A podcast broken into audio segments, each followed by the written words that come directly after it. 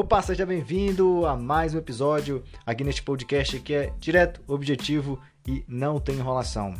No episódio de hoje, você vai aprender uma forma de organizar as suas atividades durante o teu dia e eu tenho certeza que se você colocar isso aqui em prática, você vai ser no mínimo duas vezes mais produtivo do que você é hoje.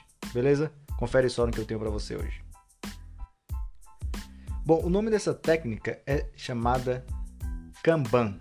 É uma metodologia que foi criada pela Toyota lá em 1960 e o objetivo dela é trazer uma técnica organizacional, ou seja, trazer uma técnica que você vai aplicar dentro da organização do seu dia a dia, por exemplo, de forma muito simples aqui. E a ideia aqui é que você consiga aumentar a sua produtividade e também uh, otimizar a realização das tarefas e das entregas. Vamos iniciar então imaginando o porquê você precisa aplicar isso, ou seja, qual é o problema que você vai resolver no final é, deste episódio e depois, se você aplicar isso daqui no seu dia a dia, de fato, o que, que você vai ganhar com isso.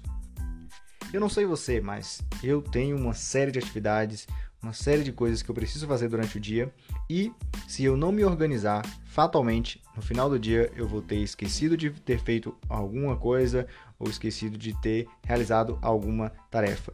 E isso para mim é um grande problema, porque se você deixa algumas tarefas acumularem, elas vão te dar problema depois. Então a ideia aqui é como que eu faço para organizar as minhas atividades de uma forma que eu não esqueça e de uma forma que eu consiga organizá-las por prioridade e aí sim conseguir, é, na medida que eu vou tendo, encaixando essas atividades durante o meu dia, realizando-as e marcando que elas, elas foram feitas e aí poder acompanhar, ter uma visão do todo é, de todas as atividades que eu preciso fazer durante o meu dia.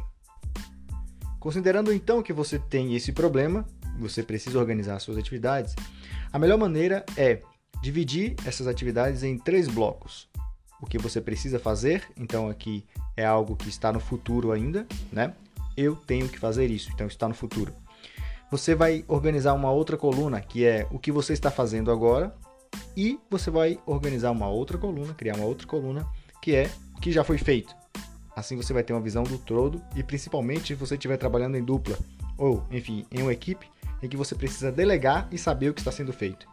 Essa é a sacada melhor se você trabalha em equipe. Então você pode utilizar essa metodologia dentro de aplicativos como Trello. Se você não conhece ainda, digita aí T-R-E-L-L-O no Google Trello e você vai ver como utilizar de forma simples aplicando essa metodologia do Kanban é, nessa ferramenta chamada Trello. Eu recomendo, utilizo, a nossa equipe aqui utiliza e a gente tem muitos resultados a partir dessa metodologia. E aí, uma vez que você aplicar o Kanban na sua vida e não só na sua na questão profissional, você vai conseguir perceber os benefícios.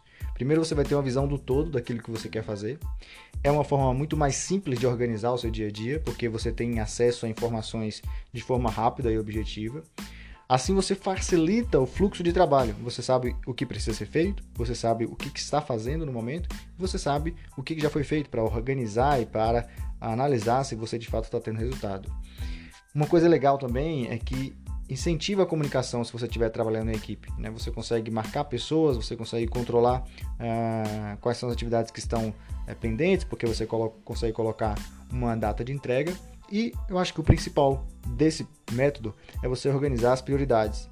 Então você pode colocar as primeiras é, situações e atividades é, no início né, do quadro, e aí, na medida que você vai realizando essas atividades, você vai é, marcando e puxando cada quadro para esse a fazendo, né? A fazer vai para fazendo e depois para feito. Assim você consegue ter essa visão do todo de como as atividades estão fluindo dentro do teu projeto.